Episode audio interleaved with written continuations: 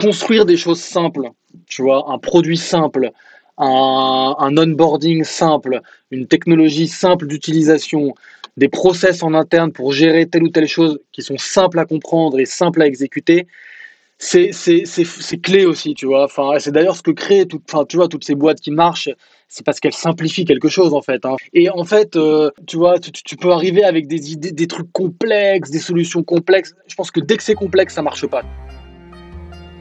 Je crois que nous pouvons tous avoir un projet rentable. Le trouver n'est qu'une question de temps. C'est pourquoi je vais à la rencontre des entrepreneurs qui réussissent pour décortiquer comment ils font et partager ce que j'apprends avec toi. Mon but est qu'ensemble nous puissions être plus libres grâce à nos projets. Toutes les deux semaines, des entrepreneurs partageront en toute transparence leur parcours, leurs réflexions et leurs solutions pour devenir rentables. Je suis Martin Donadieu et tu écoutes Indie Makers, le podcast qui t'aide à te lancer pour vivre de tes projets. Aujourd'hui, on est en présence de Sévan Marian. Alors, premièrement, merci d'avoir accepté mon invitation. Bah, merci à toi de, me recevoir. Du coup, Sévan, si tu devais résumer ton parcours en 2-3 minutes, comment tu te présenterais? Alors, euh, bon, aujourd'hui, moi, je suis cofondateur et CEO de Fleet. Donc, euh, Fleet, on est une start-up qui simplifie euh, l'acquisition, la gestion et le renouvellement des ordinateurs pour, pour notamment les, les, les start-up, scale-up et PME.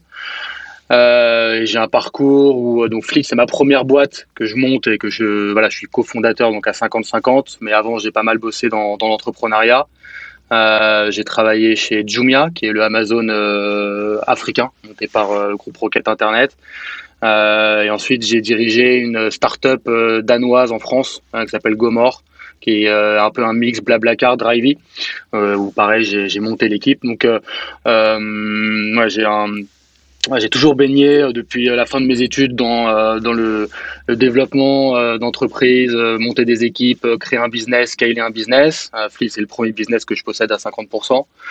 voilà, avant ça, j'ai un parcours assez classique où j'ai fait voilà une école de commerce, voilà donc comme quoi l'entrepreneuriat c'est accessible à tout le monde. Hein, j'ai pas j'ai pas monté des business quand j'avais 10 ans ou 15 ans, mais je pense que ouais, j'ai toujours été très ambitieux.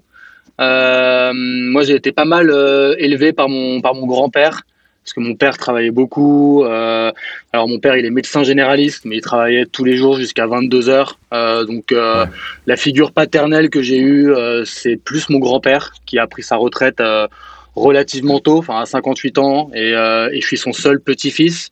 mon grand-père, c'est un immigré arménien qui est venu en France à l'âge de 18 ans, euh, parce qu'il a été enrôlé dans l'armée russe, capturé par les Allemands, euh, il a réussi à s'échapper, il s'est retrouvé euh, réfugié en France. donc il a une histoire assez folle et, et en fait il a une histoire hyper inspirante parce qu'il parlait pas un mot de français, il a passé les, les concours pour les grandes écoles d'ingénieurs, il a, il a intégré Centrale euh, sans parler un mot de français. Et après, il a un parcours euh, voilà, où il a euh, commencé ingénieur dans, dans une, l'entreprise générale des eaux et il a fini directeur. donc, il a un parcours hyper, hyper inspirant. et c'est vrai que voilà, moi, ça m'a toujours donné une, assez forte ambition, une ambition de réussir.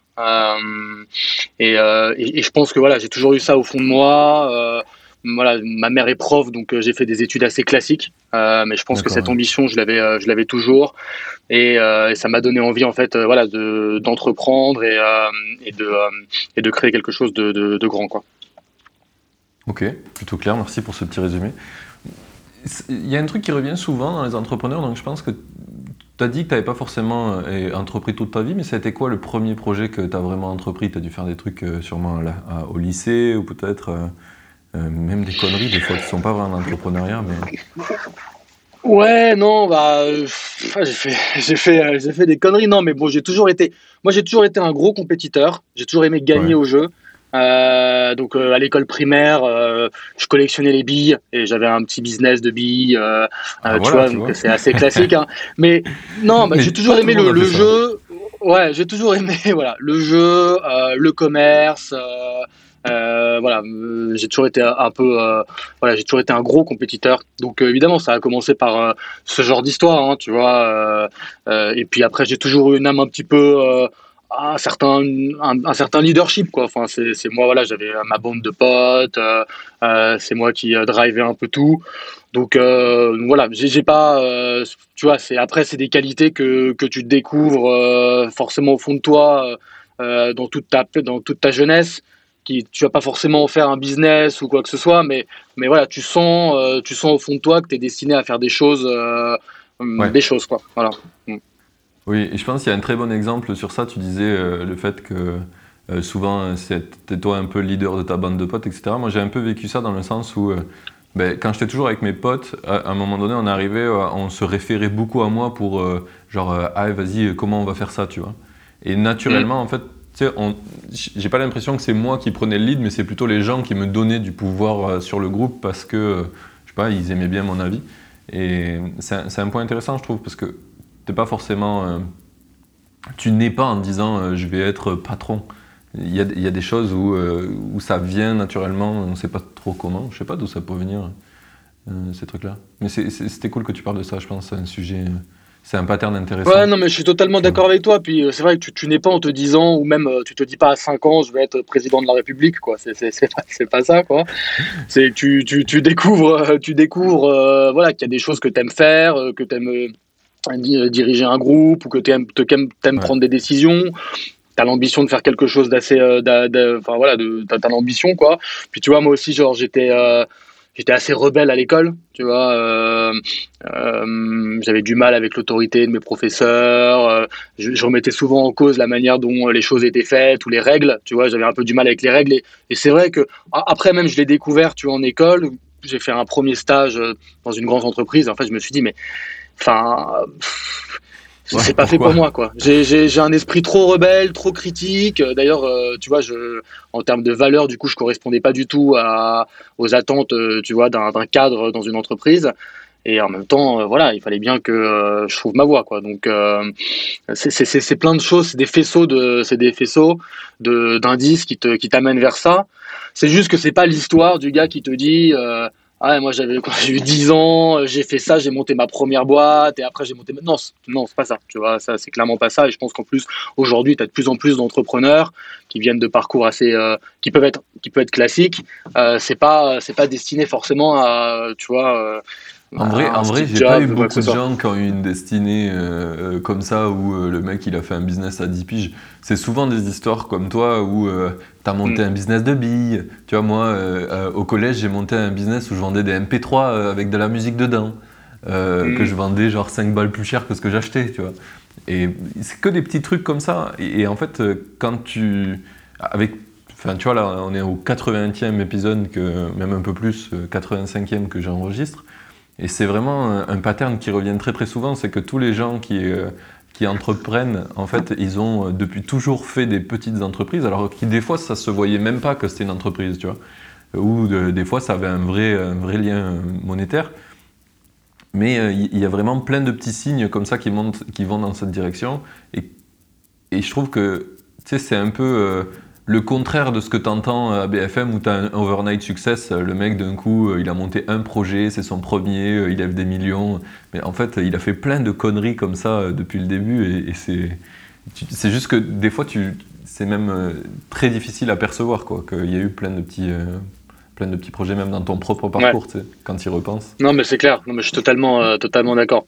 C'est voilà, c'est juste pour démystifier un peu le, voilà, le, mythe du, euh, du gars qui est né, euh, tu vois, qui est né entrepreneur à succès, quoi. ouais, je comprends, je comprends.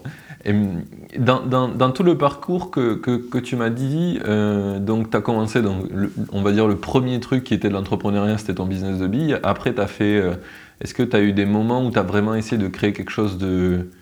Tu as testé de faire des, un truc, un vrai business euh, dans la forme euh, business qu'on connaît euh, en tant qu'adulte ou tu as toujours fait plutôt des projets comme ça, un peu en side Non, j'ai toujours fait des petits projets en side. j'ai jamais voulu, enfin, décider de lancer un vrai truc. Et vraiment, moi, le déclic pour moi, ça a été là où je me suis vraiment, où j'ai vraiment eu un déclic et j'ai découvert que j'étais vraiment fait pour ça c'est quand j'ai intégré euh, Jumia. Donc en fait, c'était une époque où euh, Rocket Internet, tu sais, c'est un groupe euh, allemand qui a monté, enfin qui est un peu un précurseur dans la dans, la tech européenne. hein, qui a monté l'ancêtre de Groupon, l'ancêtre d'eBay, qui ont été rachetés par justement Groupon eBay, monté Zalando et ensuite qui est, ouais, voilà, machine de guerre et qui a créé quand même beaucoup, enfin une certaine mafia d'ailleurs d'entrepreneurs ensuite hein, aujourd'hui qui montent, qui ont monté des trucs. Et en fait, euh, ouais, j'ai eu cette opportunité de bosser pour eux en, en, en Afrique, du coup, euh, au, en Afrique du Nord, hein, où j'ai lancé euh, Jumia là-bas, au Maroc, en Algérie, en Tunisie. Okay. C'est marrant parce qu'en plus à cette époque-là, si tu veux, j'étais pas, euh, voilà, je sortais d'école et j'avais aussi une proposition. J'avais fait des stages, un stage en conseil en strat euh, donc, tu vois, c'est totalement différent. Hein. Enfin, t'es consultant. Euh, c'est vraiment le taf de base quand tu sors d'école de commerce qu'on te propose voilà. consultant en stratégie. Exactement. Truc de base. J'avais fait un stage, tu vois, j'étais assez content de moi, je crois. Donc, euh, d'ailleurs, à l'époque, bon, j'étais en césure, ils, ils m'avaient proposé de m'embaucher après l'école. Bon, j'étais pas venu chez eux, mais j'avais une autre proposition. Et en fait, euh, ouais, chez, enfin, chez Rocket, c'était vraiment à l'arrache. Donc, euh, je me souviens qu'il m'avait dit Tu viens demain euh, à Casablanca. Euh, j'avais même pas de contrat de travail. J'allais être payé en cash, euh, très mal payé. Euh.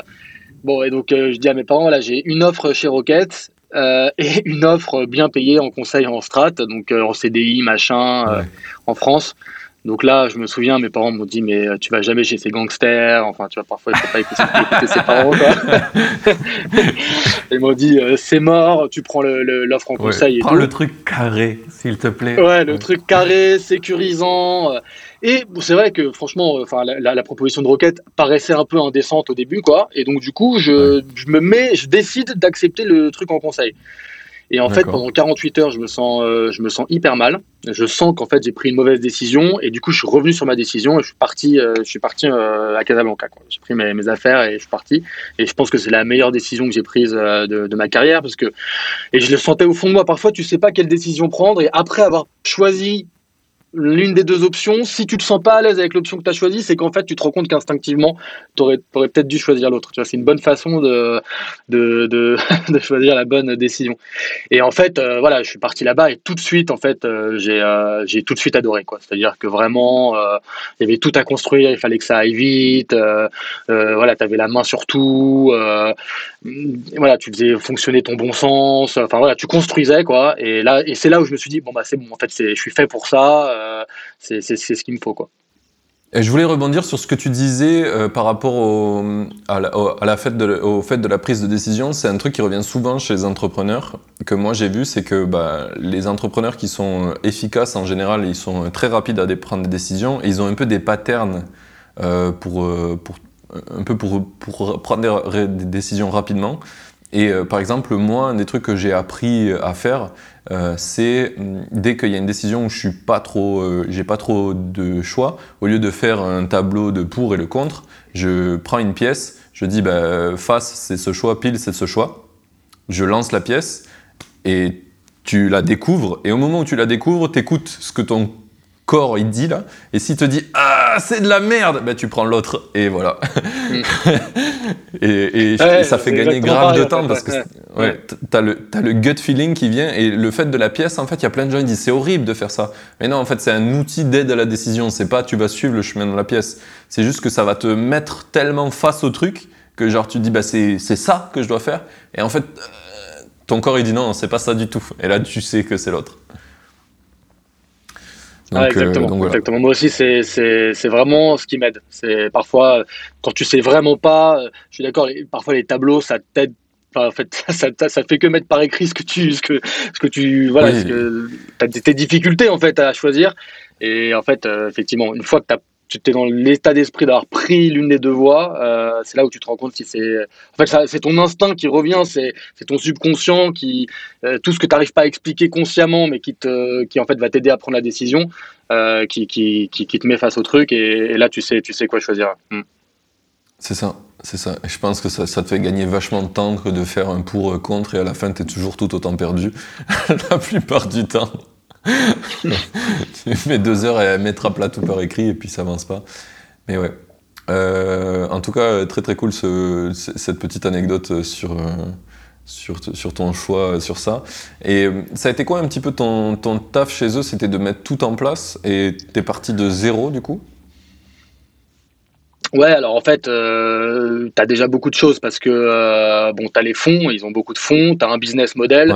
Hein, tu vois, donc euh, Jumia, c'est un peu une copie d'Amazon adaptée sur le marché africain, hein, mais euh, donc du coup, voilà, c'est un business model éprouvé. Donc, tu vois, la stratégie, c'est plutôt eux qui décident de la stratégie. toi, tu es plutôt dans l'exécution locale. Euh, donc c'est toutes les équipes euh, commerciales, opérationnelles, marketing. Euh, enfin voilà, c'est une business unit en local que tu gères. La tech est gérée en centrale. Donc en fait, toi, tu arrives, tu as, un, voilà, as un, un website. donc moi, j'ai voilà, il, a fallu que, par exemple, tu vois, j'ai lancé l'Algérie, la Tunisie. Donc il a fallu trouver les premiers vendeurs euh, tu vois, sur la partie marketplace, les premiers vendeurs qui allaient mettre leurs produits sur le site, les premiers clients, la, la stratégie marketing, trouver un service de livraison pour livrer les, pour livrer les produits et les commandes. Tu vois, donc euh, voilà, si tu montes vraiment le business sur la partie, euh, sur la partie opérationnelle, et du coup, moi, j'étais launcher pour Algérie, Tunisie et et, et j'aidais aussi un peu sur le, sur le Maroc, sur les équipes commerciales. Ensuite, euh, je suis passé, donc le Maroc a beaucoup grossi, je suis passé Head of Sales euh, du Maroc, où euh, j'avais des, une grosse équipe commerciale à gérer. Puis ensuite, je suis passé directeur, directeur pays pour le Maroc. Et entre-temps, on avait mis des gens en, Algérie, Tunisie pour, pour gérer les, les, pays là-bas. sachant que le Maroc était un petit peu le, le laboratoire et le, le, plus gros des trois pays en termes de business pour, pour Jumia à l'époque. D'accord. C'est intéressant la méthode de fonctionner de Rocket Internet. Je pense qu'il y a peu de gens qui savent comment ça marche. C'est un peu comme. Euh, comment ils s'appellent les mecs en France qui font ça? Un peu eFounders euh, peut-être? Ouais, eFounders, ouais. C'est pas tout à fait la même, euh, même recette, mais. C'est pas tout à fait le même système, mais ouais. Ouais, ouais, ouais en fait, bon, les Rocket, si tu veux, ils te, ils te, voilà, ils, créent des vocations un petit peu, quoi, parce que euh, ils te donnent les outils euh, pour, euh, c'est un peu une prépa de l'entrepreneuriat. Pour, en tout cas à l'époque, ils le font moins maintenant parce qu'ils montent moins de business, mais à l'époque, c'était vraiment, voilà, tous les gens qui, qui pouvaient pas se lancer seuls ou qui osaient pas se lancer seuls ou qui avaient même pas forcément l'idée de se lancer seuls, en tout cas, pouvaient trouver chez, chez Rocket Internet une manière d'apprendre les méthodes, de, de goûter à ça. Et, c'est vrai qu'après aussi, ça démystifie la, difficulté. Enfin, c'est-à-dire, c'est dur hein, d'être entrepreneur, mais je veux dire, tu, voilà, tu, tu, l'as fait, enfin, tu l'as pas fait à 100%, mais je veux dire, tu as, été confronté quand même à certaines difficultés. Et du coup, tu te dis, bah voilà, pourquoi pas le refaire, mais le refaire euh, en étant euh, chez moi, quoi. Propriétaire. c'est ça. Et tu as fait ça combien de temps euh, pour eux? J'ai fait ça pendant trois ans. D'accord. Pourquoi tu es parti? Bah, c'était principalement pour des raisons perso. En fait, euh, je voulais rentrer en France. Euh, ah j'avais l'impression d'avoir fait un peu le tour. Euh, voilà, je voulais pas m'inscrire à long terme en fait en, au Maroc. ouais. et donc c'était vraiment pour des raisons perso. D'accord. Oui, tu avais envie de, avais envie de rentrer. Et eux, ils avaient aucune opportunité en France pour toi, c'est ça? Non, c'était pas, c'était pas, c'était pas pareil parce que Rocket, euh, en fait, euh, Jumia, a pris son vraiment son indépendance par rapport au groupe Rocket Internet, tu vois. Donc c'était vraiment le groupe Jumia. Moi, je travaillais pour le groupe Jumia et le groupe Jumia, ils ont pas de, ils ont pas d'équipe en, en, France. Et puis de toute façon. Euh, euh, voilà, moi je, je, voulais euh, voilà, je voulais je voulais passer à autre chose, je voulais voilà travailler sur une autre boîte et même à, en fait à terme monter ma boîte. Donc je serais pas resté à très long terme dans le groupe. Oui, oui d'accord. Ok. Et du coup, tu es parti, tu avais déjà en tête ce que tu voulais faire? Tu avais ton autre offre chez Gomor ou tu es parti d'abord Non, je suis vraiment parti sans enfin voilà, en, voulant un peu d'abord souffler parce que c'était quand même très intense. Euh, j'ai fait une formation au wagon. C'est la formation euh, web développeur au wagon. C'était une manière en fait euh, d'atterrir en France quoi avec quelque chose. Et puis à cette époque-là, je réfléchissais déjà. Donc en fait, j'ai rencontré mon associé Alexandre aujourd'hui chez Fleet, chez Rocket justement chez Jumia et du coup on, s'était toujours dit qu'on voudrait monter une boîte ensemble. À cette époque-là, du coup, on a on, y a on a commencé à y réfléchir et on s'est dit bah faisons le wagon ensemble pour voir un petit peu euh, euh, voilà euh, peut-être monter un premier projet parce que tu sais au wagon tu as des entrepreneurs qui viennent monter un MVP. voilà donc on s'est dit bon c'est une bonne façon d'atterrir et on verra un petit peu. En fait, on s'est rendu compte qu'on qu'on voulait se confronter au marché français avant de monter une boîte en France, on n'avait pas de, on n'avait pas de réseau sur le marché français. Euh, c'était quand même très différent l'écosystème français de l'écosystème marocain. La compétition aussi est plus rude, enfin, tu vois. et du coup, on, s'est dit que voilà, on, prendrait une expérience avant en start-up en France avant de avant de monter quelque chose. du coup, lui, il a travaillé pour Ironac, d'ailleurs, qui est aussi un, enfin, qui est un concurrent du wagon. et moi, justement, j'ai eu cette opportunité, opportunité de, de voilà de d'être country manager France pour pour Gomor. Ok. Gomor, tu disais c'était un mix entre Blablacar et quoi? C'est un mix entre Blablacar et Drivey. En, gros, ils font euh, covoiturage ah, et euh, location de véhicules euh, entre particuliers.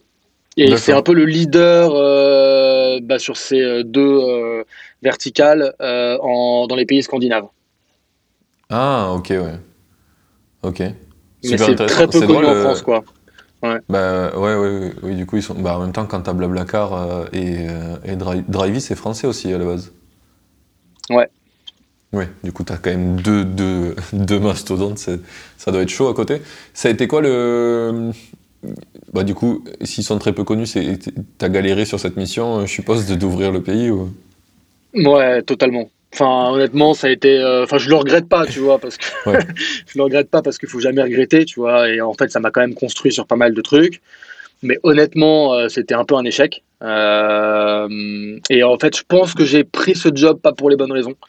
Euh, bon, j'avais un, tu vois, ils m'ont proposé un très bon salaire. Euh, voilà, et du coup, c'était financièrement assez attractif. Euh, voilà, et je sentais qu'on allait, euh, voilà, que j'allais être, tu vois, je venais d'un management assez agressif chez, chez, chez Rocket, chez Jumia, où il y avait quand même beaucoup de pression. On était, on était, enfin, il y avait beaucoup de gens derrière notre dos. voilà, c'était un peu essoufflant. Euh, et là, chez Gomor, c'était très différent en fait. Euh, justement, c'était beaucoup plus cool. Euh, voilà, j'avais une, un, package. ouais, Respecte les gens, tout ça. Totalement, totalement. Donc j'étais un peu séduit par euh, voilà par le par le fondateur qui, qui m'a recruté euh, voilà, dans les dans les process d'entretien. Bah, je me suis dit ouais ça, ça, ça va être très très cool. J'ai une super euh, offre en termes de en termes de rémunération. Voilà, mais en fait, quand j'ai accepté le job, je me suis dit ça va être compliqué. Honnêtement, je, je vois pas trop la proposition de valeur. Enfin, je veux dire, on, arrive avec. Euh, donc, ils avaient levé 5 millions auprès de la Massif euh, pour développer le marché, marché, français. Donc, il y avait quand même des fonds pour développer la France. Mais je veux dire, 5 millions au, à côté des 200 millions et de la position de leadership de Blablacar et de la position de leadership de Drivey, si tu veux, enfin, les attaquer sur leur marché d'origine où ils sont en mono, quasiment monopole et avec 100 euh, fois plus de moyens.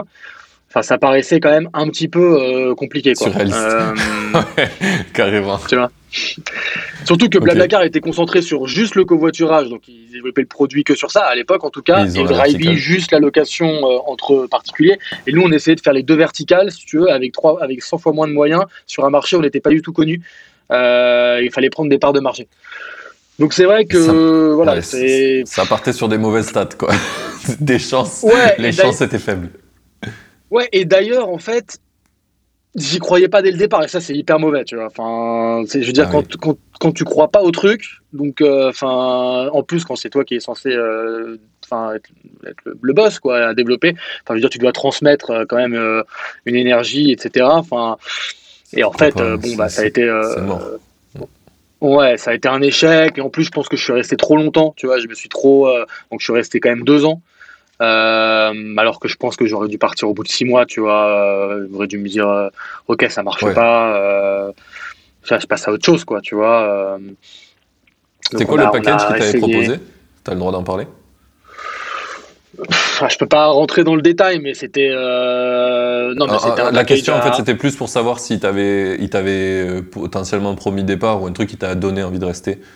Ouais, non, mais j'avais un salaire à, j'avais un salaire à, 6 chiffres, quoi. Euh, ce qui était, tu vois, à l'époque, j'avais, je sais pas, 26 ans ou 27 ans, tu vois. Donc j'avais un, j'avais un salaire confortablement à 6 chiffres. Euh, c'est clairement le truc que tu as dit à euh, tes parents. Ils ont dit prends-le, prends-le.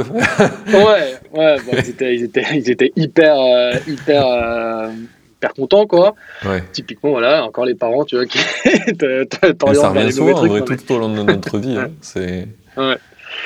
Ouais, et puis j'avais et puis j'avais et puis j'avais 1% de, de, la boîte euh, en global. Et en fait euh, à la valorisation sur la levée de la massif c'était 50 millions. Donc tu vois j'avais quand même 500 000 euros de euh, d'equity quoi de part bah en fait, tu vois, la, la, la, la, levée de la Massif, elle était overpricée. La Massif, euh, tu vois, ils ont investi aussi parce que ça avait un côté green, tu sais, donc c'est une mutuelle. Enfin, c'est pas non plus un investisseur privé qui vraiment challenge totalement le, la valorisation et tout. Donc, euh, bon, tout ça, c'était pas, euh, c'était, c'était un peu overpriced. mais, mais ouais, le package était hyper intéressant, quoi. Hmm. Des fois, tu as des combinaisons de, de, de, de signaux où où tu sais que ça va pas le faire. Et, euh, mais des fois, tu as quand même envie d'essayer. C'est un peu euh, les trucs un peu perdus d'avance où tu te dis Ah, si, quand même, ça serait bien. Parce que toi, tu as des avantages, mais j'ai déjà vécu ça pour des boîtes où, en fait, euh, j'y suis allé, je me suis dit Ah, si, ça va le faire. en fait, non. Tu en plus, encore plus quand tu as l'âme d'entrepreneur où tu veux, être, tu avoir ta liberté, etc., et faire comme tu le souhaites, si c'est vraiment difficile des fois et pratiquement impossible d'y arriver. quoi en plus, si t'es pas convaincu. Ouais, moi je, moi je conseille toujours de. Non, mais donc il faut avoir une, il faut avoir de la résilience, quoi. C'est hyper important. Euh, et puis même l'entrepreneuriat, c'est un marathon, c'est pas un sprint. Donc il faut surtout pas non plus prendre des décisions trop hâtives, etc. Mais quand même, de manière générale, euh, quand ça se passe pas bien, mais, mais bon, euh, dans un job ou tu vois, même euh, avec tes employés, hein, parfois, tu vois, tu, sens que ça se passe pas bien avec telle personne que tu as recrutée, etc. Je pense que de toute façon, tu prends toujours la décision d'arrêter ou de couper trop tard, parce que c'est une décision difficile à prendre, en fait, de te dire euh, je, m'en vais, tu vois, ou de te dire même euh, je me sépare de telle personne. C'est, tu vois, il y a une, justement, il y a, il y a une phrase que, dont on avait pas mal de valeurs euh, chez Jumia, euh, de, de, vertus dans, qui étaient, euh, qui étaient dans, dans, les valeurs de la boîte et dans la culture, quoi. Et il y en avait une que je trouvais vraiment assez, assez forte, qui disait Do what is right, not what is easy. Donc fais ce qui est juste, pas ce qui est facile. Et en fait, qui te pousse toujours. Enfin, tu vas toujours être tenté par la facilité, in fine, euh, c'est normal, c'est humain, quoi, euh, les raccourcis, quoi. Il y a plein de, il y a plein d'exemples, euh, et notamment, bah, en fait, il faut toujours réfléchir à un moment dans, dans les décisions aussi où quelle est la décision la plus facile à prendre, qui me laisse le plus dans la zone de confort. Et c'est souvent la décision la plus facile à prendre que tu as tendance à prendre. Donc, si tu hésites, tu vois, entre une décision facile à prendre et une décision difficile à prendre, souvent, en fait, la bonne décision, c'est celle qui est difficile et c'est l'humain de vouloir euh, prendre la facile. Et donc, c'est ça de parfois quitter un job ou se séparer d'une personne. En fait, tu, tu, tu, prends toujours la décision trop tard. Et en tout cas, en tout cas, en ce qui me concerne, moi, historiquement, je me suis toujours rendu compte que j'aurais pu prendre ces décisions, ce genre de décision plus tôt. Et chez, chez, chez Gomor, c'était l'exemple parfait. Ouais. Oui, parce que tout à l'heure, on parlait du fait que tu n'as pas forcément de regrets sur ce que tu as fait, etc. Et je suis d'accord avec toi aussi, euh, j'essaie de, tout prendre comme un apprentissage. Et euh, souvent, en fait, j'ai l'impression qu'il y a une, espèce de concept de, temporalité optimale d'apprentissage. En gros, euh, chez Gomor, tes six premiers mois, là, ils étaient super valuable parce que tu as quand même appris plein de trucs et que tu t'es confronté à plein plein de problèmes et tu as appris énormément. Et après, les un an et demi suivants, en fait, c'est tu as toujours appris des choses, mais versus ton temps investi, c'était peut-être un peu moins bien. C'est pour ça que tu te dis maintenant, euh, j'aurais peut-être pu arrêter avant. Quoi. Et, euh, et ça, c'est ça que souvent les gens ne voient pas, c'est que dans toutes les erreurs qu'on a fait, il y a un moment donné où clairement, l'erreur euh, t'a apporté énormément de choses, t'as appris. Et à un moment donné, plus t'avances et plus euh, tu persistes juste dans l'erreur. Euh, c'est de moins en moins, ça t'apporte moins, de moins en moins de valeur à peur de savoir que tu persistes dans une connerie que t'aurais dû changer, quoi.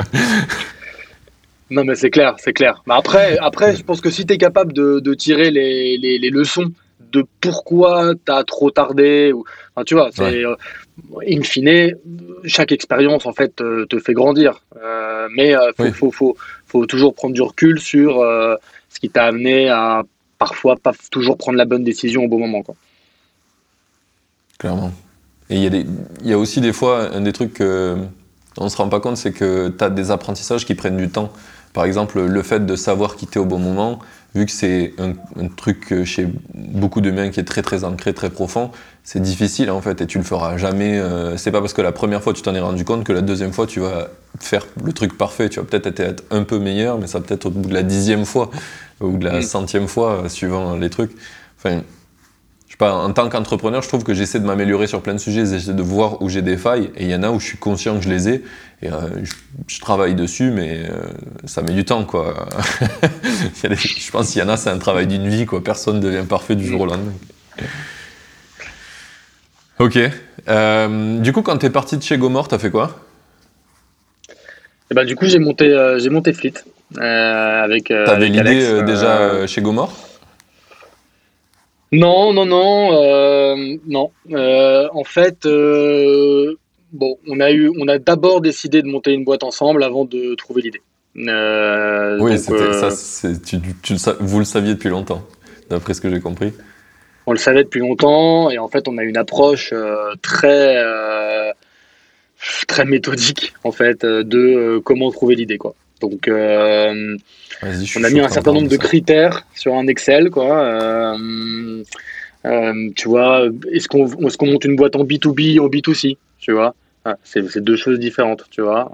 donc on a décidé de faire du B2B parce que ça correspondait plus à, en fait, in fine, ça correspondait plus à nos, à nos, à nos envies et à nos qualités. ensuite, on, voilà, on a mis des critères assez financiers. Hein. on s'est dit, voilà, on veut un gros panier moyen, euh, on veut de la récurrence, euh, on veut euh, des, opérations, tu vois, pas seulement de la tech, des opérations. tu vois, on a mis un certain nombre de critères sur un Excel. Donc à partir de ces différents critères, ensuite, on a regardé un peu les tendances, tu vois, euh, les tendances à, l'époque. Hein, tu vois, aujourd'hui, on pourrait dire, je sais pas, les tendances, euh, tu vois, c'est le Web 3, euh, c'est bah, le podcast, c'est une tendance, tu vois, il y a des, nouvelles tendances, ça change souvent, tu vois. à l'époque, il y avait plusieurs tendances, et il y en avait une notamment qui était bah, de, de la possession à l'usage, tu vois, from ownership to access. Donc, euh, enfin, d'ailleurs, qui est toujours une tendance aujourd'hui, hein, mais je veux dire, c'était vraiment à la mode à l'époque. Bon, tu vois, enfin, c'est, euh, je sais pas, euh, plutôt que d'acheter des DVD, tu as un abonnement Netflix, plutôt que d'acheter de la musique, tu as un abonnement Spotify, plutôt que d'acheter une trottinette, tu, voilà, tu prends Uber, Jump, etc., etc. Bon. Et du coup, dans cette tendance, il y avait le leasing, enfin, donc la location longue durée d'assets, d'assets assez, assez chers. Et euh, il y a eu plusieurs trucs qui nous ont mis la puce à l'oreille. Le premier, c'est que chez Gomor, on, avait en fait trois verticales. On avait location entre particuliers, covoiturage, et on faisait aussi du leasing de voitures aux particuliers. Et en fait, euh, il y avait tout un système qui disait tu peux, tu peux prendre une voiture en leasing grâce à Gomor, la sous-louer quand tu l'utilises pas euh, à d'autres particuliers sur la plateforme, et aussi l'utiliser pour faire des covoiturages. Bref. Et en fait, c'était pas totalement un échec en fait, Gomor en France. Ce qui marchait le mieux, c'était le leasing, justement parce que euh, là-dessus, c'était encore, enfin, on n'avait pas trop de concurrence, on avait une plateforme digitale qui te permettait de prendre un leasing assez facilement, etc. Donc euh, moi je poussais pas mal sur, euh, je disais voilà, faut réfléchir au leasing parce que c'est une grosse tendance. en France, on est encore en retard par rapport aux US, etc. Et donc il y a eu ça, et puis comme on, on réfléchissait au B2B, on réfléchissait aussi un peu aux problèmes qu'on avait eu en tant que dirigeant de start-up euh, en France euh, avec Alex. Et euh, notamment en fait les ordis. en fait, Alex un jour a cassé son ordi, tu vois, chez Ironac. Il a cassé, il a refermé son ordi sur ses écouteurs. Enfin, un truc qui nous arrive d'ailleurs pas mal. c'est ouf. C'est, je pense, le truc numéro un où tu breaks un ordi, quoi. C'est le truc numéro un, c'est-à-dire que nous on a des tickets là, parce que donc, avec notre, euh, notre, notre service, donc on garantit tout, etc. On a des, un nombre de tickets de gens, j'ai cassé mon ordi parce que je l'ai refermé sur mes écouteurs, c'est incroyable. Bref. Tu dois avoir ça euh, et, le mec qui verse son café sur son clavier, non? C'est les deux plus gros. Voilà, exactement. et, et, le, et le vol, le vol, parce que là je peux te dire le vol dans les bars, dans le train, ça c'est classique aussi, quoi. Mais ouais, c'est. Bref. Et donc il a eu une expérience horrible sur. Euh, bah, donc en fait il a cassé, il avait une journée de call, donc son ordi marchait plus, il a dû aller lui-même à la Fnac racheter un ordi parce que tu n'avais pas le temps de le faire réparer. À la Fnac il savait pas quoi prendre, le vendeur leur conseillait Et puis tu vois il s'est déplacé lui-même avec la carte bleue de la boîte. Enfin et en fait il voilà quand on réfléchissait au problème, à un moment on s'est dit mais euh, il y, les ordis. Enfin aujourd'hui tu as t'as, as, une super assurance euh, santé, dire, tu passes par Alan, mm. c'est hyper bien fait, la banque, Conto, enfin, je veux dire, il y a, tu vois, la Pay, PayFit, enfin, tu vois, il y a énormément de services hyper bien foutus. et le poste peut-être. Euh, Ouais, et là, sur peut-être le poste numéro un, tu vois, de dépenses, tu vois, euh, pour les employés. Pour les employés. Les ordi, quoi. Ouais, ça, c'est, tu vois, l'ordi, c'est hyper cher. Enfin, eh ben, il y a, tu vois, les, les, les, on voyait en fait, et même nos potes, euh, nos potes dans les autres boîtes et tout, enfin, les, les, startups, les PME se comportaient comme des particuliers, quoi. Ils allaient acheter leurs trucs à la Fnac, sur Amazon, chez Apple, euh, sans service derrière, sans rien. Et donc on a réfléchi, on s'est dit ok, attends, en fait déjà les ordis c'est euh, hyper cher à acheter, donc déjà c'est make sense, tu vois, de faire du leasing pour alléger ta trésorerie. Enfin c'est quand même bonne pratique financière. Et d'ailleurs en fait toutes les boîtes qui grossissent ensuite quand elles ont des, tu vois, quand elles s'attaquent au sujet, euh, bah, elles, décident de passer en leasing parce que c'est, tu vois, c'est de toute façon c'est un asset qui se déprécie l'IT, donc ça n'a pas de valeur de l'acheter quoi.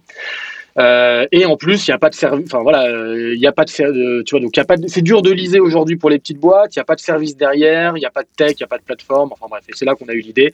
Et en plus, et donc ça cochait toutes les cases en termes de, voilà, c'est gros panier moyen, récurrence parce que dès que tu recrutes un nouvel employé, tu prends un nouvel ordi. on s'est dit, ouais. ce, business, il coche toutes les cases quoi. Oui, clairement, tu, as, tu accompagnes des boîtes de, ils ont trois employés à 200, tu grossis avec eux et ça c'est génial quoi c'est génial. En plus, c'est hyper, c'est passionnant. Tu vois, nous, euh, moi, il y a des boîtes qu'on a quoi, qu'on a closé. Euh, même à l'époque du confinement, ils étaient, ils venaient, ils étaient trois. Et puis après, ils ont fait des levées de fonds de 20 millions d'euros. Leur, leur business cartonne. Et enfin, toi, tu, toi, tu les, tu les suis. C'est, c'est, c'est génial. C'est top. Euh, j'avais une question par rapport au. Merde. Je me suis perdu. Attends, t'as dit quoi juste avant cette phrase? On parlait de du, du, fait du leasing bah, du, fait du, du, leasing, de, de l'amortissement du cash, euh, du service. Ouais, ouais. Non, c'était par, c'était, par rapport au service. Ouais, ouais, non, non, c'était par rapport au service. Je me rappelle euh, euh, la première boîte où j'ai bossé en, un des, trucs que tu disais par rapport au fait que tu casses, euh, nous par exemple, du coup, moi je gérais l'IT dans la boîte où j'étais parce que je suis un mec euh, de la tech. Euh, et, du coup, j'avais fait prendre au mec de ma boîte, comment ça s'appelle Une, une time machine, c'est d'Apple. Non, non, une time machine, c'est un truc que tu mets dans ton réseau Wi-Fi dans ta boîte et dès qu'un ordi Mac est connecté, il sauvegarde de temps en temps. Euh, et du coup, ça fait que si tu casses un Mac, euh, mm. ben, tu, tu as quand même ta sauvegarde.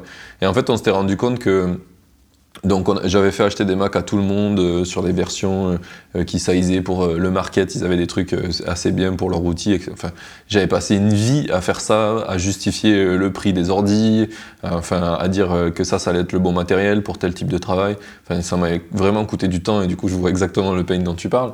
Et en plus, donc à un moment, on a eu un mec qui a fait une soirée, on a fait une soirée au bureau et un des mecs du support, il avait toujours son ordi ouvert parce qu'il y avait des c'était une boîte de livraison euh, s'appelait U2U qu'on faisait. Euh, et, euh, et, du coup, tard le soir, il y avait encore des livraisons, donc il avait laissé son Mac, son Mac ouvert. On a versé de la bière dessus. Il y a quelqu'un qui a versé de la bière, bien sûr, ça a cramé l'ordi, sinon c'est pas drôle. et du coup, on s'est retrouvé dans le cas de figure de, il est réparable, mais en fait, ça va prendre trois semaines. Donc, du coup, tu es obligé de racheter un ordi. En attendant qu'il soit réparé parce que le mec il peut pas rien faire pendant trois semaines, tu vois.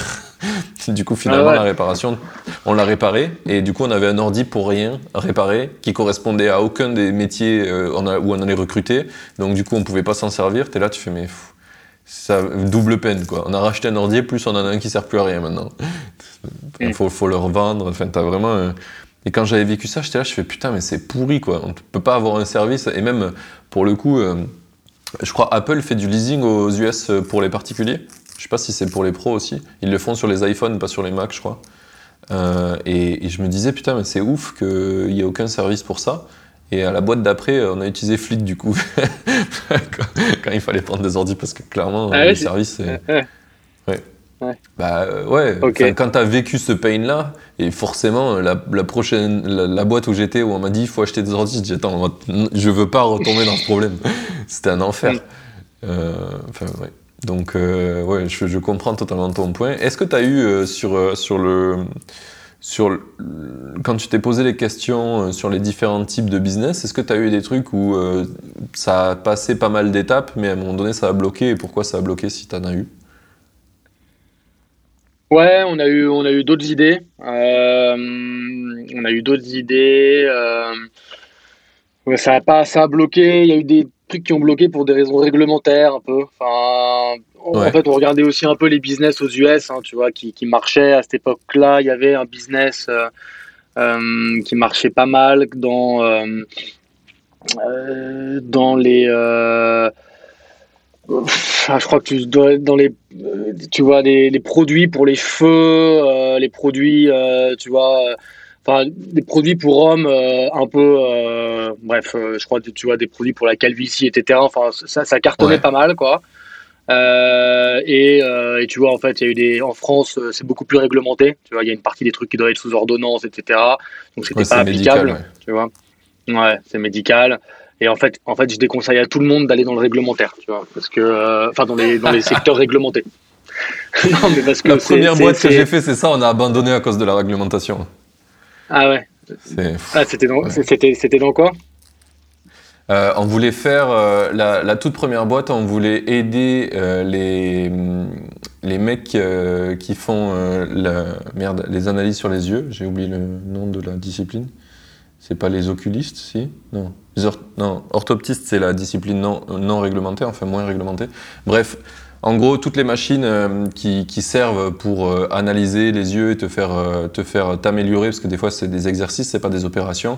Mais ces machines-là, en fait, elles coûtent très cher, elles sont pas du tout numériques et c'est un monopole gigantesque. Et du coup, nous, on avait des contacts avec des, des médicaux qui voulaient changer ça. Et donc, on a voulu commencer à bosser sur ça. En fait, c'était l'enfer. Du coup, on est passé dans le paramédical avec les orthoptistes pour avoir un peu plus de chance. Mais même là, avec des données qui n'identifiaient pas les gens. Donc c'était juste euh, leurs yeux, euh, comment euh, ils réagissent, comment ils arrivent à lire, tu vois, sans qu'on puisse savoir qui c'est. C'est pas l'iris, tu vois, qu'on prenait en photo. Eh bien, on nous a demandé à l'époque, c'était il y a 7 ans maintenant, d'avoir un serveur certifié agréé données de santé. Et à l'époque, il n'y avait pas aucun hébergeur OVH, AWS ne l'avait. Il fallait un hébergeur spécialisé. Ça coûtait 20 000 euros par an qu'il fallait payer d'avance. T'es là mm. euh, euh, Ok Eh ben non Et, du coup, on a arrêté, mais il y avait des millions de barrières à l'entrée. Il fallait qu'ils puissent euh, venir sur site, auditer, auditer nous, là où on bossait dans les bureaux. Enfin, t'es là, tu te dis, mais quoi? Ouais. Le secteur réglementé, c'est ouais, secteur réglementé, c'est compliqué. Il y a, y a, peu de, tu vois, il y a, y a, peu de boîtes qui arrivent à vraiment percer. et ouais, bon, voilà, c'est pas, c'est pas, enfin, je pense qu'on a, on a fait un bon move de, de pas, de, de pas essayer de se mettre là-dedans. Ça peut être frustrant parce que tu as, tu vois, tu es ralenti par euh, essayer d'obtenir euh, tel agrément ou euh, être obligé de t'associer à tel ou tel partenaire parce que voilà, c'est obligatoire. Bref, et du coup, en fait, tu n'as pas la liberté de développer ton business comme tu le, comme tu le sens, quoi. Ouais, ouais, bah, en ce moment, je pense qu'il y a beaucoup de gens qui le vivent ça euh, dans le monde de la crypto. Si tu veux monter une boîte de crypto, le monte pas en France. Même si tu habites en France, ne fais pas ça. La réglementation, mm. elle est hardcore. Euh, il y a des gens qui ont monté des exchanges de crypto où euh, ils n'ont pas le droit d'avoir d'inscrits tant qu'ils ne sont pas validés par la, le, truc de la monnaie là, qui gère ça, je sais plus comment ça s'appelle. Mais euh, c'est un enfer, t'attends euh, des années euh, pour rien, pour qu'à la fin on te dise non, tu l'auras jamais. L'agrément, hmm. c'est vraiment très très dur quand, quand tu es dans des milieux très très réglementés. Après c'est bien, ça protège les gens, mais en tant qu'entrepreneur c'est horrible. et même des fois je pense que c'est pas utile pour les gens non plus, mais c'est la volonté. Ouais, ça, dépend. Après, voilà, il y, y, y, a des succès, tu vois. Il y a Alan, euh, je veux dire, dans l'assurance santé, bon, bah, ils ont réussi à avoir un agrément assez rapidement. Ça faisait des, ça faisait des décennies qu'il n'y avait pas eu de nouveaux acteurs qui avaient eu un agrément. Ouais, ouais, c'est ça. C'est des ouf. Voilà, c'est vrai qu'après, une fois, une fois que tu as ça et que, euh, et que tu et que avais juste besoin un peu de ça pour, euh, pour dérouler, du coup, tu as peut-être aussi un peu moins, enfin, tu as une concurrence, enfin, tu as, as, une barrière à l'entrée, donc du coup, euh, voilà, oui, t'as un edge euh, incroyable, sécurisé. Ouais. Mais, mais, par exemple, sur le, tout ce qui est côté euh, indie maker, si tu veux monter des trucs seul, ta boîte, un marché réglementé, ça va être horrible. Il faut que tu aies des, des, des, levées de fonds, il faut que tu aies des acteurs qui soient très proches de la politique pour t'aider. je sais que U2U, la boîte que je t'ai parlé, qui fait rien de très réglementé, euh, enfin, à l'époque, la livraison, euh, monsieur tout le monde pouvait devenir livreur, tu vois. Ben, rien que pour ça, on été obligé d'avoir des, on, était avec les mêmes investisseurs que Blablacar, là, je sais plus comment il s'appelle, mais en gros, ils nous faisaient du coaching pour savoir comment on allait parler publiquement, pour avoir l'opinion publique et la politique qui va en ta faveur. ils nous disaient qu'ils allaient faire des. Alors, c'est pas du c'est pas de la. Bref, ils invitaient des politiques euh, européens euh, pour leur dire venez, on vous paye un resto, on vous explique euh, ce qu'on fait, etc. Donc sans que ça soit de, l'argent passé en sous-main, parce que ça c'est illégal en Europe, tu peux pas le faire, mais tu as quand même une vraie politique à faire, sinon tu te fais bloquer parce que tu es en train de, créer quelque chose qui est hors de les réglementations. Et, si on te, on te présente mal, ben, on dit c'est de la merde et c'est fini pour toi quand on te fait fermer une boutique. Ça c'est mm. très très dur quoi. Donc tu peux, es obligé de t'entourer, quoi. Tu peux plus faire des trucs en indépendant euh, sur des marchés très réglementés. Euh, ok. C'était à combien de temps que vous avez lancé Fleet là? Euh, Un peu moins de 3 ans, avril 2019, le lancement. Ok. Et au bout de combien de temps vous avez pu en vivre? Bah, En fait, nous, on a dès le début fait, fait du revenu en fait, nous, on a l'avantage de faire refinancer nos contrats de, leasing par, euh, par des partenaires financiers, par des banques notamment, euh, qui fait que euh, on, tu vois, en termes de BFR, enfin, on, on touche l'ensemble du contrat, enfin moins les, taux de financement, etc., mais dès le début. donc en fait, le, business model est assez vertueux financièrement. Hein. D'ailleurs, on est totalement autofinancé, on n'a pas eu besoin de lever. Donc en fait, très rapidement, on a fait du. Ouais, c'est ouais, cool, hein, euh, évidemment. Euh, et du coup, très rapidement, on a fait du, du, chiffre d'affaires. Et, en fait, euh, voilà, on, on, était relativement rentable assez vite. après, on réinvestit. tu vois, en fait, on, on a décidé, on, décide de réinvestir notre rentabilité dans la tech, tu vois, de, de notre plateforme. Euh, mais on aurait pu en vivre dès le début. Quoi. Après, euh, ah, tu veux dire que vous n'êtes pas payé dès le départ parce que vous vouliez réinvestir en Non, c'est pas, on ne s'est pas payé dès le départ, on réinvestissait. Aujourd'hui, on se, on, se paye. Hein, mais, euh, mais en tout cas, si on avait voulu se payer, peut-être pas dès le départ, mais au bout de quelques mois, on aurait pu se, se, verser un petit salaire. D'accord, ok. Et à partir de quand tu as commencé à avoir des employés dans la boîte? Bah, on a euh, commencé, après on a pris deux stagiaires assez rapidement. Euh, et après, en fait, on a recruté nos, euh, notre lead engineering et lead product, donc Guillaume et Benjamin, donc lead dev et lead product, fin, fin 2019. Donc en fait, on a des vrais employés en CDI, mais tu vois, seniors. On les a recrutés fin 2019 et c'est eux qui ont construit la, qui ont construit l'équipe tech derrière. Ouais. Parce que moi et Alexandre, on n'a pas de profil tech, on est des généralistes. Oh, donc euh, heureusement, comme on faisait de la location d'ordi, euh, c'est un business qui peut, euh, voilà, on avait une landing page, un site qui, qui, qui, qui, fonctionnait, et en fait, on avait déjà une proposition de valeur qui tenait la route. Mais euh, le, voilà, la clé de notre proposition de valeur, c'est quand même la tech, la facilité de gestion du, du, du parc sur euh, la plateforme, la facilité de commande et tout. Et, et ça, on, voilà, on avait besoin de deux, deux, bons profils sur ça. Donc euh, voilà, c'est nos premiers. Ça a été quoi les, la première stack technique sur laquelle vous avez lancé? C'était un WordPress, un truc comme ça? Non, non, euh, non, non, c'est euh, non, c'était un site euh, codé en dur, mais on a pris des, on a pris des freelances, tu vois, pour, mm. pour faire une première version, quoi, en, en JS, hein, je crois, tu vois. Ok, ouais. vous avez commencé avec des freelances. Mm. C'est, c'est du coup, c'est de le... vous avez pu commencer avec les, vous avez fait vraiment les premières ventes via ce site ou vous en avez fait direct en appelant et vous avez pu financer. Non, non, bah, via ce site, quoi, via ce site. Ok. Donc vous avez financé le, freelance avec votre argent perso Ouais, ouais, ouais, ouais. Euh, on a mis un petit peu d'apport au début, euh, chacun, quoi. Euh, donc ça nous a permis de financer à peu près. je crois qu'en fait, je crois que tu sais, Alex, il venait d'Ironac, donc il formait des. Donc en fait, la, toute première version du site, vraiment la toute première, c'était en fait le projet de fin d'études d'étudiants aéronac. Enfin, c'était le, premier de, le projet de fin de bootcamp. Donc, je suis même pas sûr qu'on ait payé ça, quoi, tu vois. Euh, après, de toute façon, de toute façon, il a fallu faire la maintenance, etc. Donc, en fait, euh, ces gars-là, on les a pris en freelance après, on les a payés. Mais je veux dire, mais je pense que on a vraiment réussi à lancer le truc avec des bouts de ficelle, tu vois. Euh, mais ouais, faut, faut pas hésiter, il hein, faut être frugal hein, quand tu peux, tu vois, même la, la, la plateforme de marque, parce que tu vois, ça veut pas dire qu'on a lancé à l'arrache, tu vois. On avait une plateforme de marque, un brand book, euh, euh, des, des, designs, une, une, typo, enfin, tu vois, c'était propre. D'ailleurs, c'est ça qui a fait qu'on a eu des clients dès le début, c'est que la, la, la, la, version du première version était propre et les gens se sont dit, ah, tiens, ça a l'air quali ce qu'ils font, quoi, tu vois. Puis les messages étaient, étaient, étaient clairs. Euh, ça, donc ça, c'est fondamental pour pas lancer à l'arrache.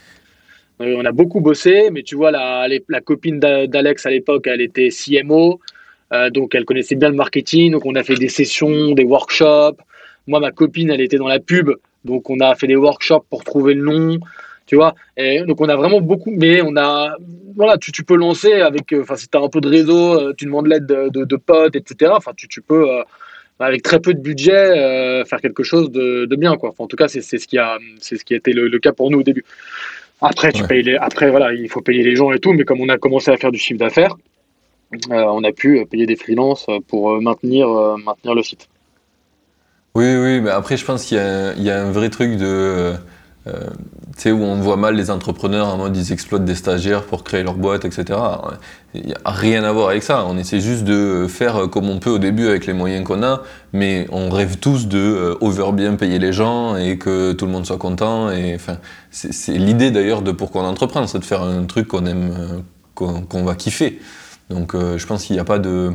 De honte à avoir au début euh, commencer avec des bouts de ficelle ou que ça soit des étudiants en fin de stage qui ont été super contents probablement de bosser avec vous et qu'en plus quand vous les avez pris en freelance, euh, c'est un truc très très cool. Moi je sais que la dernière boîte où j'étais cofondateur, Cash Story, où on a, on a pris d'ailleurs l'ordi Fleet, via Fleet, ben, le, toute première version du projet, c'était quand j'étais prof à la White Code School, donc une autre école euh, de code. Et pareil, ils ont un projet de fin d'études, et du coup, euh, mon cofondateur, ça faisait longtemps qu'il voulait bosser avec moi.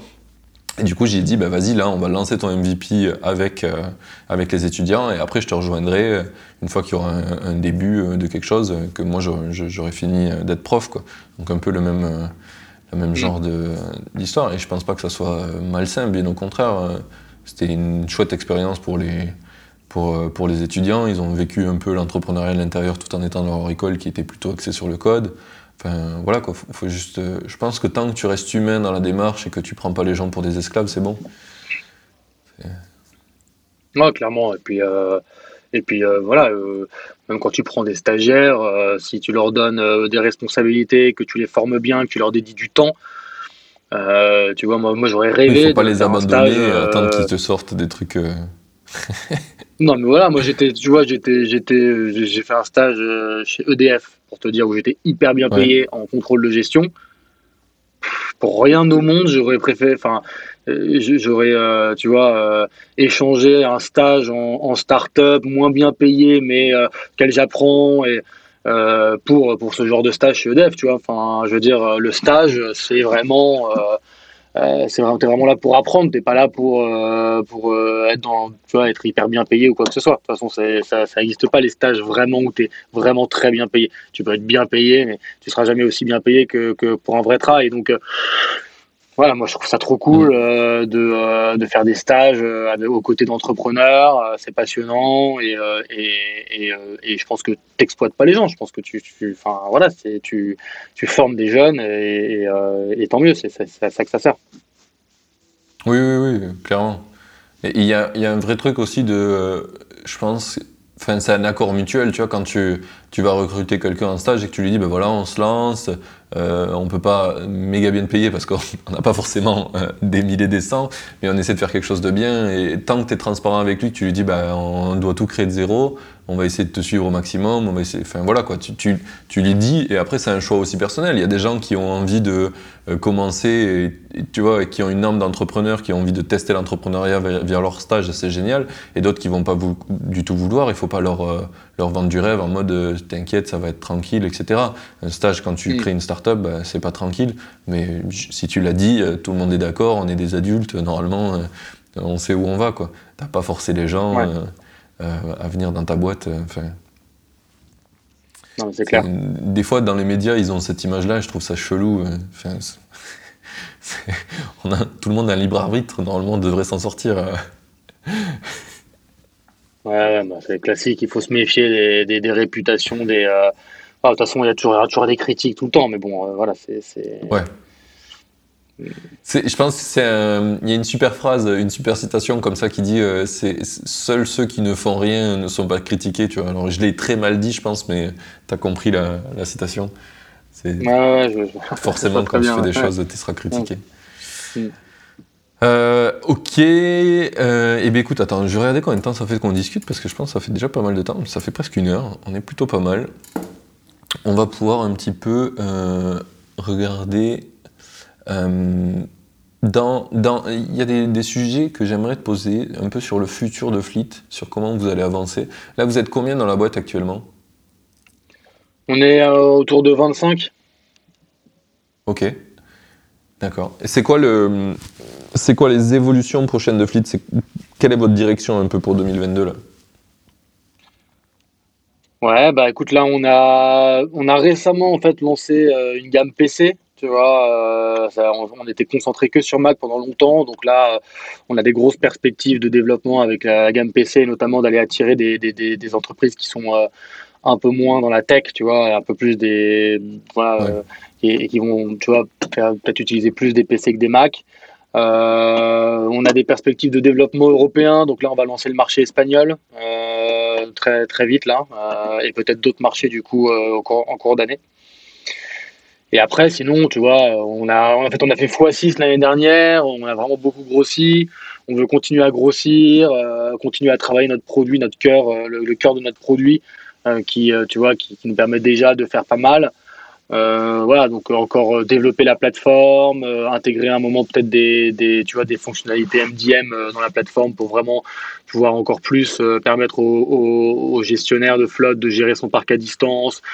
C'est avec les problématiques de remote, de télétravail, tu vois.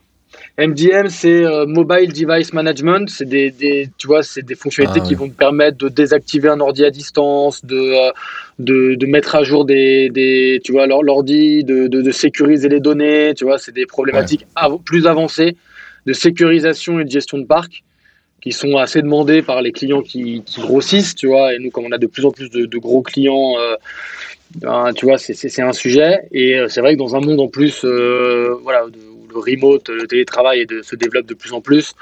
Euh, bah, c'est des sujets, tu vois, pouvoir onboarder un employé à distance euh, et lui livrer son ordinateur directement et lui pusher les apps et tout. Voilà, donc euh, voilà, il y, a pas mal de perspectives en termes d'approfondissement, on va dire, du, produit. Quoi. Ok.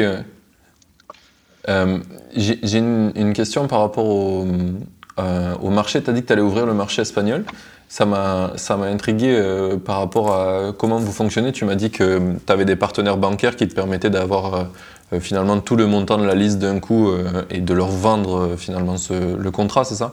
Tu as dû en trouver en Espagne des nouveaux ou tes partenaires français ils marchent aussi en Espagne? Les deux. Les partenaires français marchent en Espagne, mais, mais c'est pas une garantie que tu puisses travailler avec eux en Espagne, parce que c'est d'autres business units, enfin tu vois, c'est pas eux qui décident quoi.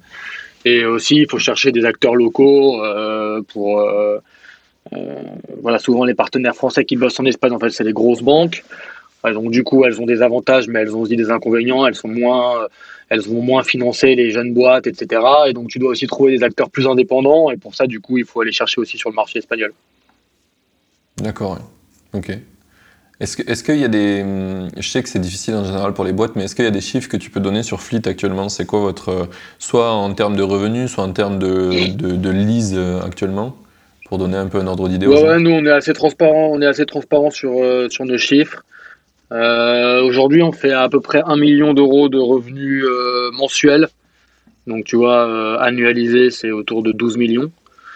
Euh, vais pas donner les chiffres précis. On a plusieurs, euh, on a évidemment plusieurs milliers d'ordinateurs euh, en location. En termes de nombre d'entreprises clientes, euh, on a à peu près 550, un peu moins de 600 boîtes clientes. Voilà, c'est déjà pas mal. Ouais, ouais, carrément, carrément. C'est des très très beaux chiffres. En, T'as dit 3 ans, c'est ça, de boîte? Un peu moins de 3 ans, ouais. Ouais, ouais, c'est carrément, carrément dingue. Bravo, bravo pour, euh, pour ce move. C'est quoi les.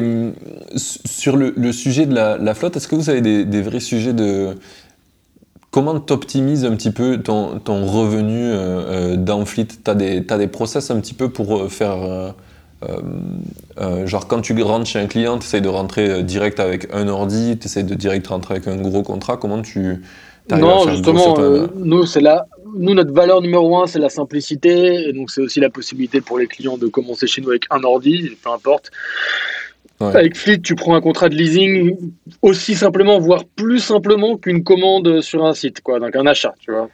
En quelques clics, non mais vraiment, c'est honnêtement, je pense que c'est ce qui drive le plus notre business, c'est la simplicité, la simplicité de et donc du coup, on permet aux boîtes de commencer avec un ordi. D'ailleurs, euh, voilà, je pense que ça a été votre cas chez Cash Story. Hein, je pense que vous avez commencé, vous avez fait un ordi. Et ça, ça permet aussi bah, voilà, de, aux boîtes de tester le service, euh, de voir que c'est cool euh, et de se dire, bah voilà, quand j'ai des prochains besoins, euh, j'en prends, tu vois.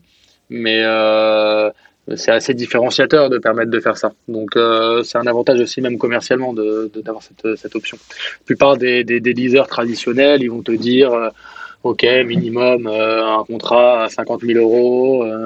Des allers-retours avec un commercial, des coups de fil, des devis papier, des signatures papier, enfin bref compliqué. Quoi. Vous avez des, une équipe sales euh, euh, genre euh, qui fait du, du cold calling ou, c'est juste par site et après tu viens terminer parfois les gros contrats avec un sales mais tout ça Ouais, on essaie au maximum de que les gens entendent parler de nous et le produit est assez simple à comprendre et c'est facile de s'onboarder sur le, sur le site. Mais effectivement, de toute façon, enfin, dès que dès qu'on a affaire à un client qui, qui, veut prendre du volume, euh, de toute façon, il, on lui présente déjà on lui présente la plateforme, le cockpit, tu vois, euh, qui c'est on fait des démos. Donc on a des commerciaux et puis effectivement les, les en plus les, les gros clients, euh, voilà, il y a des discussions commerciales évidemment, tu vois. Euh, donc, euh, euh, tu peux pas te passer d'avoir des, des, commerciaux, mais après, tu vois, on, est, voilà, on a très peu de sales. Enfin, on, fait pas de, on harcèle pas, on fait pas des séquences de la chasse comme comme des bourrins, on va dire, tu vois. et ça, c'est plutôt cool parce que ça rend le business vertueux, tu vois. Les coûts d'acquisition sont assez bas et ça, c'est très très sympa. D'accord. C'est quoi votre, euh, votre point d'entrée numéro un euh, pour les clients? Comment on vous trouve le plus? Les gens nous voient beaucoup sur LinkedIn, euh, nous voient beaucoup sur Google quand ils cherchent location ordinateur. Les gens, tu vois, ont entendu parler de nous bouche à oreille. Le bouche à oreille, ça fonctionne beaucoup. Donc voilà, je ne sais pas s'il y a un point d'entrée numéro un, quoi, mais on commence à avoir une petite notoriété dans l'écosystème et, ça, et ça marche. Ok, oui, c'est vrai que nous, je pense que je vous avais vu sur LinkedIn. Et euh, ouais, je pense que c'était ça le point d'entrée sur LinkedIn. Ouais, LinkedIn, ça marche euh, bien hein, en B2B. Carrément. Et, et depuis, euh, depuis 2021 là, ou 2020 avec le Covid, il y a beaucoup beaucoup de gens qui s'y sont mis. moi je vois, on était actifs avec Cashtory il y a super longtemps, il y a trois ans dessus. On était un peu. moi je pensais que ça allait être une tendance, tu vois, et du coup ça faisait longtemps que je postais dessus. J'ai un peu abandonné là d'ailleurs, mais maintenant il y a énormément de monde, c'est assez ouf. Euh, parce que les gens ont compris que c'était du marketing gratuit quoi. T'as juste à écrire des posts, mais euh, c'est quand même peu cher par rapport à euh, plein de choses quoi. Ouais. Ouais. Ok. je pense qu'on va pouvoir aller à mes, mes petites questions finales. Est-ce qu'il y a quelque chose que tu aurais aimé entendre avant que tu te lances dans tes projets? Un truc que tu aurais aimé. Euh, alors des fois, c'est pas forcément entendre, c'est écouter. Tu vois la différence? Des fois, on te l'a dit, mais t'as pas écouté. Euh...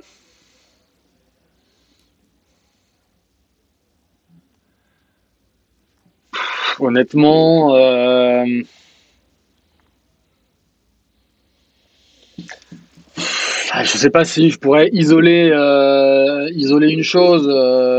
Tu vois. Euh, il y a une chose vraiment sur laquelle, euh, ouais, euh, tout le monde te dit la même chose, mais c'est vrai que c'est. Bon, nous, on avait déjà un peu d'expérience dans, dans, voilà, dans l'entrepreneuriat, avec, mmh. avec, mon, avec mon associé, en tout cas, enfin, monter des boîtes. Et, et, et, voilà, du coup, on a. et, ça s'est plutôt bien passé pour nous, tu vois. Donc, il n'y a pas eu euh, énormément de, enfin, tu vois, de, de, choses sur lesquelles vraiment on a fait des très grosses erreurs, etc. Mais il y a une chose, voilà, la difficulté qu'on a, la, la, la, plus grande aujourd'hui, c'est quand même de recruter, quoi. Enfin, de recruter, de recruter assez vite, assez tôt. Euh, et euh, en fait, on passe énormément de temps à, à, trouver les bons profils. À chaque fois, on s'y prend trop tard. Euh, et même, même parfois, tu vois, renouveler des stagiaires, c'est dur aussi. Enfin, et le marché est de plus en plus compétitif, tu vois. Surtout que le marché va plutôt bien, tu vois. Donc, euh, c'est plutôt les boîtes qui galèrent à trouver que les que les employés qui, voilà, que l'inverse, quoi. Et donc, ouais, je, pense que sur ça. Euh, moi, je trouve qu'on n'anticipe jamais assez bien, assez bien. Toujours un, toujours un temps de retard, tu vois, entre le moment où on décide de, euh, de prendre un poste et le moment où on en a vraiment besoin. Euh, enfin, c'est même pas entre le moment où on décide, c'est on décide au moment où on en a besoin, mais comme on met du temps à trouver, tu vois, ça vient toujours trop tard. en fait, il faudrait que tu sois capable d'être Madame Irma et que tu saches dans le futur, dans deux mois, je vais avoir besoin d'un mec là. il faut que je commence à recruter. Ouais, ouais. non, mais c'est ça. Je pense que j'aurais aimé qu'on me dise vraiment sur le recrutement, il, voilà, enfin, faut prendre six mois d'avance parce que euh, ça prend du temps. Euh, une fois, une fois que tu as recruté quelqu'un, il a un préavis à respecter. Enfin bref. Et donc, euh, mm. voilà, anticipe, anticipe bien ça, quoi. Parce que voilà, on a eu des. Tu vois, on s'est retrouvé, par exemple, ouais, fin 2019, on s'est retrouvé, on, on, on, prenait quand même à, l'époque, on avait des, des, stagiaires, des freelances, tu vois, on n'avait pas nos premiers CDI, mm. mais et je sais pas, on faisait 150 000 euros de chiffre d'affaires mensuel, je pense, fin 2019. Et, euh, et, on, on s'est retrouvé à deux parce que euh, on avait un moment voilà il n'y a plus personne en fait quoi. On avait on avait euh, nos freelances étaient partis nos stagiaires étaient partis. On s'est dit putain on, est à deux. La boîte elle a un peu moins d'un an mais on fait beaucoup de volume et enfin tu vois voilà bon, c'est vraiment le je pense à, à deux à ce chiffre d'affaires là tu devais être bien tu devais pas être pas, bien le week-end et les soirs. Ouais c'était pas facile quoi. Ouais, c'était dur quoi. Ouais. ok je comprends ouais. Vous, vous, utilisez, vous, vous bossez toujours avec des freelances ou vous cherchez euh, des CDI forcément maintenant? Non, non, on prend principalement des CDI. Après, on bosse aussi avec des freelances, mais il y, y, a aussi des freelances en tech, qui, enfin des gens en tech qui préfèrent être freelance, tu vois. Euh, ouais. mais, euh, mais, évidemment, enfin, on a maintenant aujourd'hui, on a des, on a des CDI, on CDIse les postes, surtout les postes un peu à des niveaux seniors, tu vois, où ça doit vraiment créer de la valeur. Donc, donc euh, voilà, l'équipe se pérennise, hein, tu vois. C'est on a moins de problèmes aujourd'hui, mais enfin quand même, quoi, même quand on, voilà, quand on décide d'augmenter la taille de l'équipe, on met du temps à recruter, quoi. Ouais, je comprends, je comprends. Alors, tu sais que justement, tu parles de cette problématique et c'est très très drôle. Normalement, dans deux minutes, ma meuf rentre en call avec euh, ton CTO, je crois. Euh, pour euh, une, une, offre, vous cherchez des développeurs et elle, elle est développeuse et, elle cherchait des... Ah ouais, c'est génial, trop bien. ouais, elle, elle, cherche à bouger de boîte et euh, on discutait à midi, je dis ah ouais, moi je, le, je, vais, je, je vais avec Stéphane de Fleet. Euh, elle me dit quoi? Mais c'est une blague. Je dis moi je fais un entretien cet après-midi avec eux. C'est génial, c'est marrant ça. C'est très drôle. Excellent. C'était euh, c'est Shannon, c'est ça? C'est ça, c'est Shannon. D'accord, ouais, ouais, ben, un entretien à à 16h30 avec Benjamin. Ouais, ouais. c'est ça. Euh, on était très étonnés, on était là. Ah ok, bon. Eh ben, cool. Mais, euh, mais voilà, très très cool. Euh, bah, écoute, bon, bon, courage, passe... bon courage à Chanel. À elle, ouais. entretien. voilà, elle n'entend pas, elle est, elle, est, elle est, dans une autre pièce pour. mais je lui dirai. du coup, est-ce que tu as une citation préférée? Euh, alors, je sais pas si j'ai des citations. Je t'avais parlé tout à l'heure de, ouais, des, des, valeurs, de la culture chez Jumia et cette phrase, par exemple, tu vois, fais ce qui, euh, fais, fais, ce qui est juste, pas ce qui est facile, euh, que je trouve assez forte vraiment dans l'entrepreneuriat. Et tu vois, euh, qui, tu vois, il y a aussi un truc, tu vois, où il faut toujours, il faut jamais sacrifier le court terme au long terme, tu vois. plutôt, pardon, il faut jamais sacrifier le long terme au court terme. Le long terme. Et, Ouais, faut toujours, tu vois, et, en fait, nous, on a été, t'es toujours tenté quand t'es entrepreneur de prendre des raccourcis pour faire, je sais pas, plus de chiffre d'affaires euh, le mois prochain, euh, euh, tu vois, donc je sais pas, dire oui à un client euh, euh qui te demande des trucs qui sortent oui, de tu ton scope. Un truc qui a rien à voir. Ouais. Ouais, tu vois, tu dis oui, je C'est le truc de base, en fait, ça. Ouais, ouais c'est le truc de base. Euh, tu vois, nous, ça fait longtemps qu'on nous disait lancer des PC, mais tu vois, enfin, on l'a, on, était d'abord concentré sur Mac et c'est pour ça qu'on arrivait à bien faire ce qu'on faisait, rester focus. On aurait pu décider de faire PC. Là maintenant, on nous dit faites des téléphones, faites des chaises, faites des tables. Tu vois, on pourrait, hein, demain, on pourrait mettre ça sur le, sur le site. Tu vois, ça prendrait deux secondes, on ferait plus de chiffre d'affaires, mais on serait moins focus, on serait moins, on aurait moins d'excellence dans ce qu'on fait. Euh, et du coup, en fait, ça serait un raccourci. Voilà, et c'est pareil pour le recrutement. Le recrutement, tu peux recruter en catastrophe parce que tu as besoin de quelqu'un, mais tu prends pas le bon profil et tu le payes à long terme. Donc, euh, tu as ce truc de. Ouais, ce truc vraiment de faire ce qui est, juste et pas ce qui est facile. C'est vraiment dans toutes tes décisions, je pense que c'est fondamental quand tu es entrepreneur de ne pas céder à ça. Euh, donc, ça, moi, je trouve ça hyper important. Et je trouve que c'est une assez Vous avez des phrases comme ça euh, chez, chez Fleet que vous avez un peu placardées dans les locaux ou... Ouais, bah justement, tu fais bien de me poser la question parce qu'on est en train de euh, retravailler toute la culture et on va avoir des phrases comme ça un peu. Mais justement, du coup, euh, là, c'est plutôt en process quoi pour l'instant. D'accord. Euh, mais il y en a une autre qui était qui est pas mal, qui était en anglais, qui s'appelait Simple is smart. Tu vois, la, la simplicité, enfin l'intelligence réside dans la simplicité. Tu vois ou même euh, une autre traduction qui pourrait dire la simplicité est supérieure à l'intelligence, tu vois. Enfin, c'est qu'en gros, euh, ça c'est pareil, tu vois, c'est euh, ouais, c'est que vraiment faire construire des choses simples, tu vois, un produit simple, un, un onboarding simple, une technologie simple d'utilisation, des process en interne pour gérer telle ou telle chose qui sont simples à comprendre et simples à exécuter c'est clé aussi, tu vois. Enfin, c'est d'ailleurs ce que crée, tout, enfin, tu vois, toutes ces boîtes qui marchent, c'est parce qu'elles simplifient quelque chose en fait. Hein. Enfin, tu vois, euh, avec euh, c'est et en fait, il euh, y a tu vois, tu, peux arriver avec des idées, des trucs complexes, des solutions complexes. Je pense que dès que c'est complexe, ça marche pas, tu vois. C'est et que ça soit en interne ou en externe, tu vois.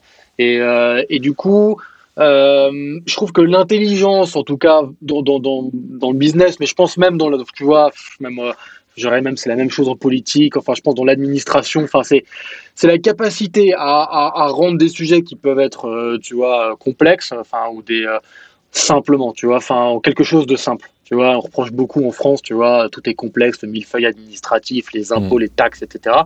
Donc on essaye de créer des usines à gaz pour optimiser tel ou tel truc, et je pense que ouais, c'est une maladie française et qui fait qu'en fait c'est dysfonctionnel après. Euh, et voilà, et nous, tu vois, euh, c'est ouais, ça devient pire. Et vraiment, c'est moi parfois, je voilà, j'ai des nouveaux qui arrivent et qui pensent à des trucs complexes. Alors le client il veut ça, mais on pourrait lui faire un système. Je dis non.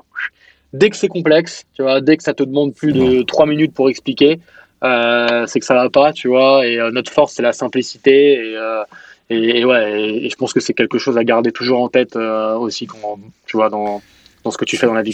Je, comprends totalement ce que tu dis. Ma, ma, boîte à moi, elle est en Estonie. Et souvent, on me dit euh, pourquoi? C'est parce que tu vas payer moins d'impôts là-bas, etc.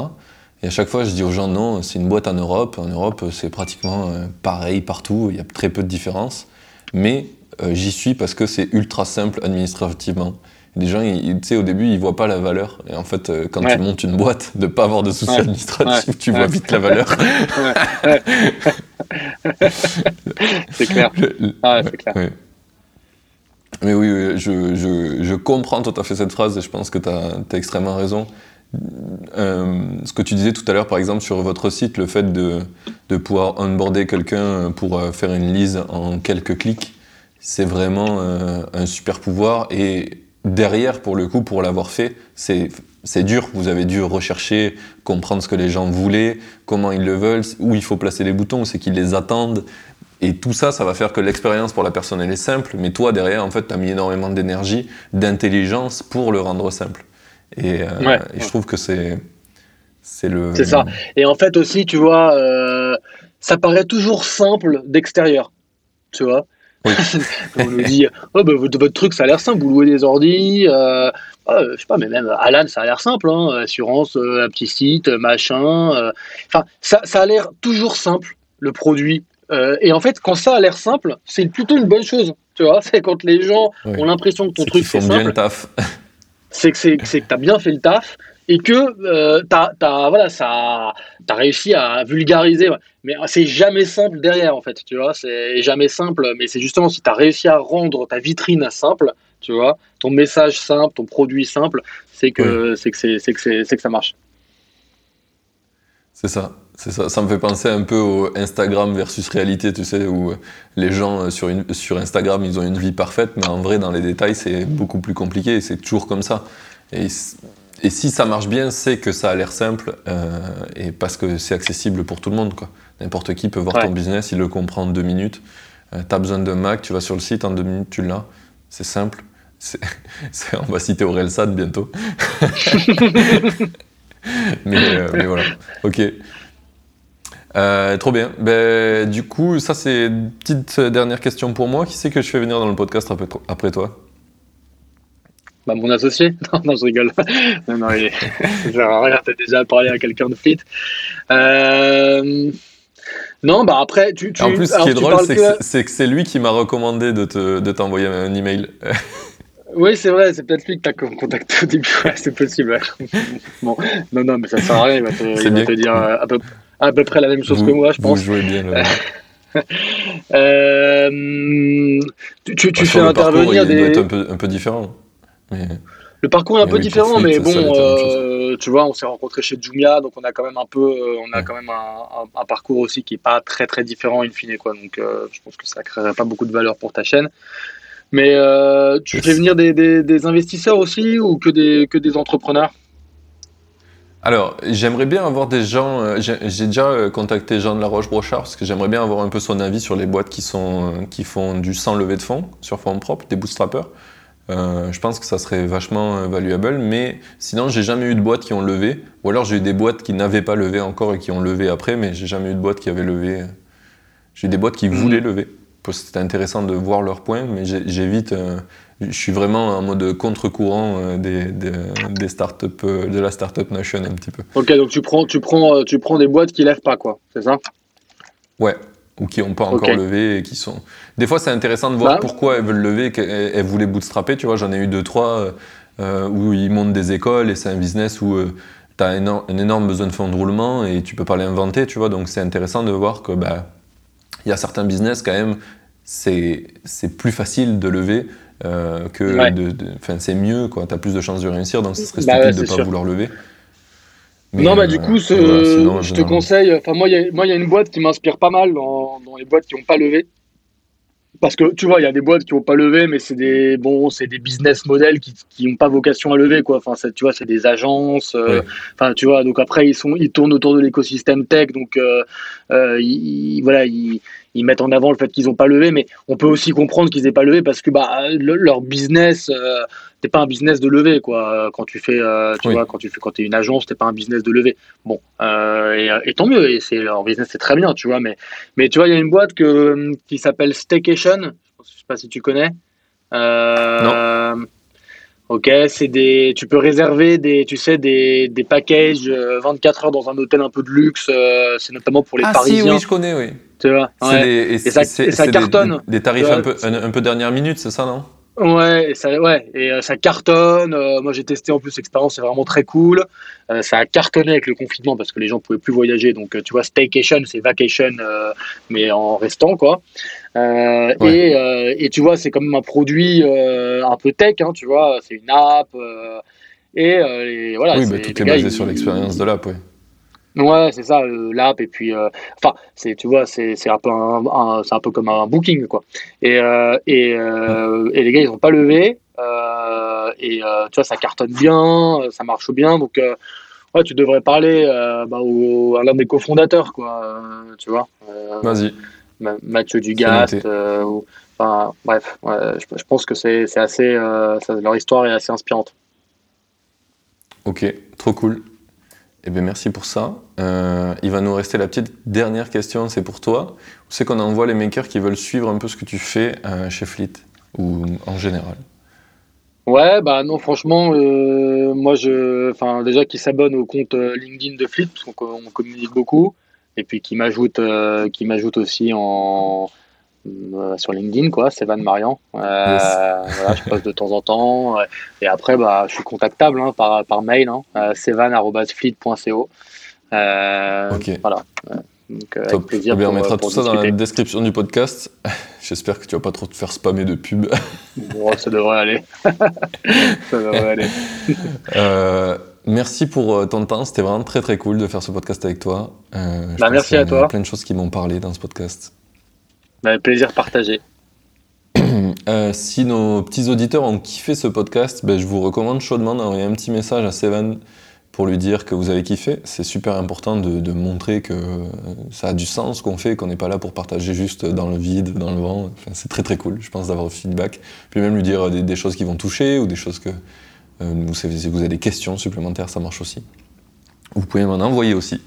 Euh, ça fait toujours plaisir d'avoir du feedback. Euh, bah, du coup, on, a, on est tout bon. on va pouvoir clôturer ce podcast. Merci à vous d'avoir écouté et à dans une semaine pour le prochain. Tu peux dire euh, au revoir si tu veux. ok, au revoir à tout le monde. Je savais pas s'il fallait que j'intervienne ou pas. si, tu avais le droit. Merci, merci Martin et merci à tout le monde d'avoir écouté. Salut.